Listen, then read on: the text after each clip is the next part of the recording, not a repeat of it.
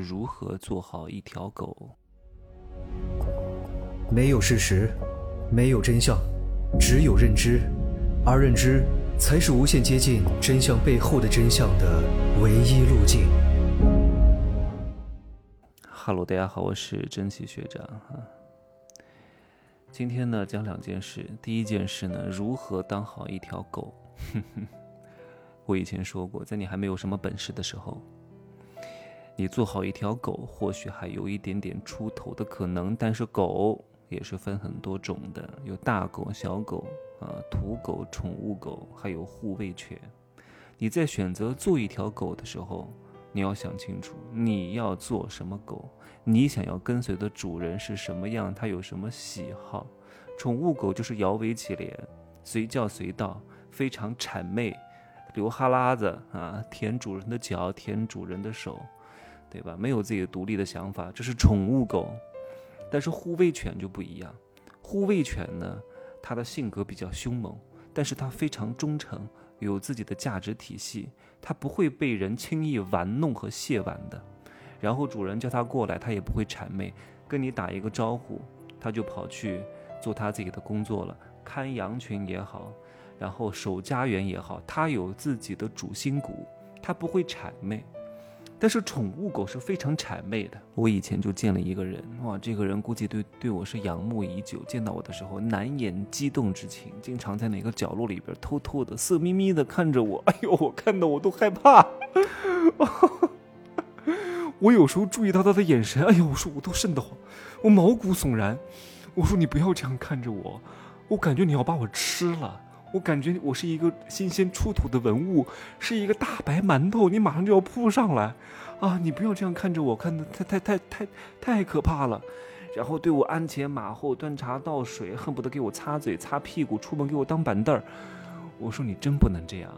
你私下这样，我还能接受一点；你在大庭广众之下，当着众人的面这样做，会显得我是一个什么样的人？我是一个土皇帝吗？我是一个土财主吗？我是一个什么新晋的暴发户、土大款吗？没见过什么世面，搞成这个样子，你让我有多难看，对吧？保持一点距离，你不要哇，一上来就贴得这么近啊！我从小就对这种。过分热情、过分殷勤的人都是有所防备的，事出反常必有妖。因为那些搞传销的、搞诈骗的、搞杀猪盘的、骗人的，然后捞男捞女都是如此，都是对你过分热情。大炮藏在花丛当中，都是一肚子坏水。啊，进了一个会场，我从来都没有见过你啊，家人们、兄弟姐妹们，我们是一家人啊，亲爱的，谁他妈跟你是一家人？谁是你亲爱的？谁是你的亲？我都没跟你见过面，你搞得这么热情，还家人？你把家人的定义定的也太浅层了吧？讲过两句话就是家人啊，我们共同来做这个事业，我们都是一家人。哼。出了点事情，你看看，我找你借五千块钱试试看，我看你还是不是我的家人？你只不过是嘴上说的爽而已，但是很多人就吃这一套啊！我有家人了，我在家里感觉不到温暖，我通过在安利的会场感觉到了温暖，我在这里学会了做人。你他妈到五十岁了还没学会做人，还要去安利的会场学做人吗？我在这里收获了友谊，什么友谊啊？你不做试试看，对吧？你在团队里面拉人去干别的试试看，我看你们还有没有友谊？还友谊？讲到这个我就来气，因为我在这个行业真的看过太多了，搞直销的、搞微商的，哇，表面上情意绵绵，背地里都是暗藏杀机啊！你一不干，立刻就把你拉黑啊！昨天还是亲朋好友呢，昨天还是家人呢，今儿就是叛徒啊！大家隔离他，拉黑他，为什么？嗯，不是家人吗？哎，怎么不干这个事业了，就变成了叛徒了呢？就要集体拉黑了呢？对吧？封杀他。哎呀，所以各位啊，千万不要太谄媚啊！你对待那些比较俗的人，你可以谄媚；你对待我们这些有一点傲骨的人，有着完善体系价值观的人，绝对不能太谄媚。你可以表达欣赏之情，没有问题，因为我始终深信一句话，叫“媚上者必骄下”，就是你对上面非常非常谄媚。通常这样的人对待他的下属和比他段位低的人是非常之狠的，这种人是没有什么博爱之心的，这种人就是两面三刀啊！对待你殷勤无比，哇，换到他的下属立刻就变脸了，哇，就要当那种，啊，颐指气使啊，自己也想当土皇帝的感觉，太可怕了啊！这是我讲的第一件事情，不要媚上骄下。第二件事情，不要把你的牛逼啊，不要把你的马屁拍在猪蹄子上。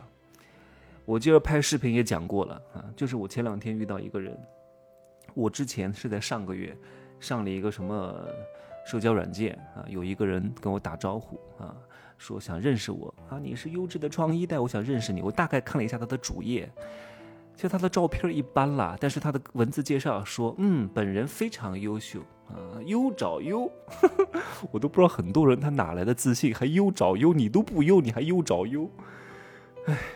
然后在上海有房，前高管，收入不菲啊，要找一个优质的人啊，对吧？意思就是要找一个有钱的人，形象还要好的人。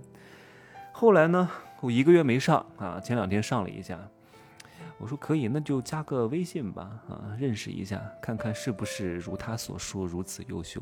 加了微信之后呢，没有两分钟。我大概我家人第一件事都会看一下对方的朋友圈大概的状态哈，我扫了一眼，已经心里有所感应，我发现他肯定不是他说的这个样子。他说他上海有房，于是呢我就看了一下，确实有，但是不知道是租的还是自己的，就是住一个非常普通的公寓，一个跃层而已，非常小，大概也就是使用面积二十平米，这能叫有啥钱，对不对？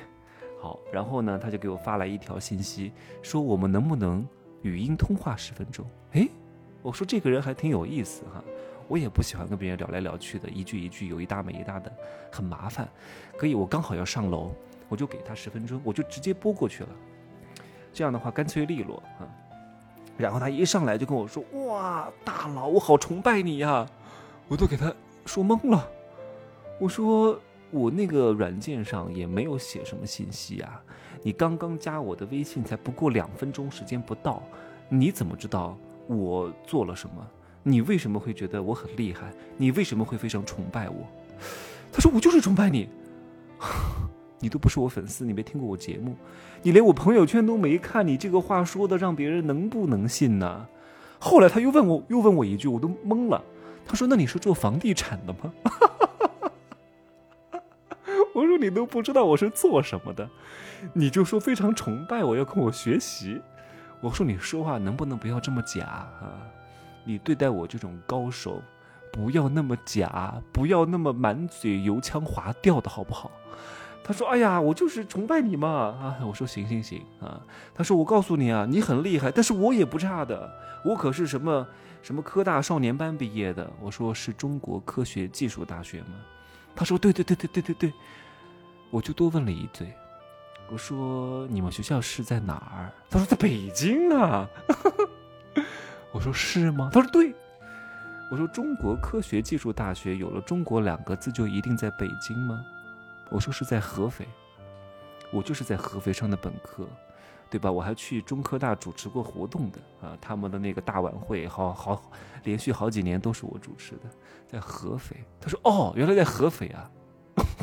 他懵了。我说你说谎能不能动点脑筋？你都经不起发问的，一问就破碎了，对吧？你都不知道你们学校是哪儿的，你吹这个牛逼合适吗？他说我就是怕被别人看不起呀，对吧？所以我想把自己的学历说高一点啊。但是我很有钱，各位，他这个话有问题吗？我说如果你真有钱，你就不会太在乎学历。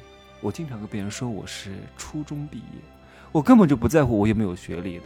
我说你不是二十岁出头，你应该也三十岁了，你还很在乎你的学历，你还说你非常有钱，你非常有钱就不可能太在乎你的学历，因为有钱比有学历难多了。你一定会说你最高的成就，正是因为你没有钱，你也没有学历，所以你总要编一个出来糊弄住对方。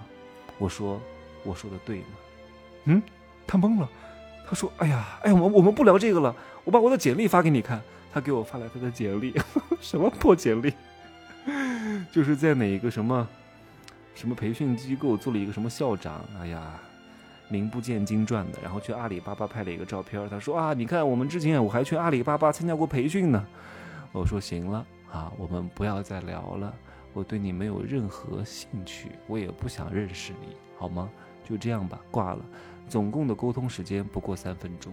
啊，大多数人啊，我聊一两句话，看一下他的朋友圈，以及他沟通的逻辑，就大概知道他是一个什么样秉性的人。各位和真正厉害的高段位的选手在沟通的时候，一定要真诚，你不要在那装逼，你不要在那硬凹，你不要在那儿好像把自己武装的很厉害，你你能有多厉害？对吧？你所有的一切在别人面前都是透明人啊！你的下一步要做什么？下下步要做什么？别人都在掌控之中，对吧？你是瞒不过对方的。这个时候你还不如卸下防备，展现出自己的真诚，表示自己愿意跟随。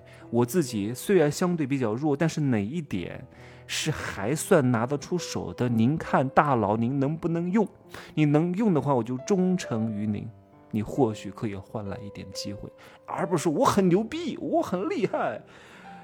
哎呀，你连这种话都骗人，而且骗术如此之低，对吧？都经不起发问，谁敢用你？以后谁敢让你办大事儿？对吧？就算教让你去骗人、去忽悠，你也忽悠不了别人，你只能忽悠那些非常非常弱的人，对吧？稍微厉害的人，稍微厉害一点的人，多问你两个问题。你就答不上来了，你就没法自圆其说了。你怎么骗，对吧？所以有些人连骗子都做不了，因为他的骗术太低了。其实真正会骗的人都不用去骗人的，他可以通过正道赚很多钱啊。因为骗子和哎怎么说，就是现在很多专家啊叫技艺不精，慢慢的沦为骗子。很多骗子因为不断的学习，慢慢的变成了专家。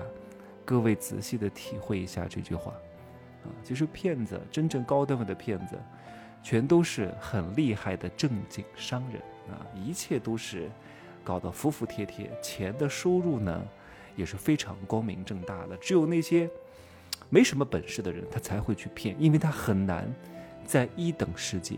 嗯，在强势文化当中去赚钱，只能够用一些劣质的手段，在弱势文化当中坑蒙拐骗。你想想看，这些人是不是你，或者是你周边的某一些人？啊，行吧，就说这么多。每天的素材也太多了，这个世界真好玩儿。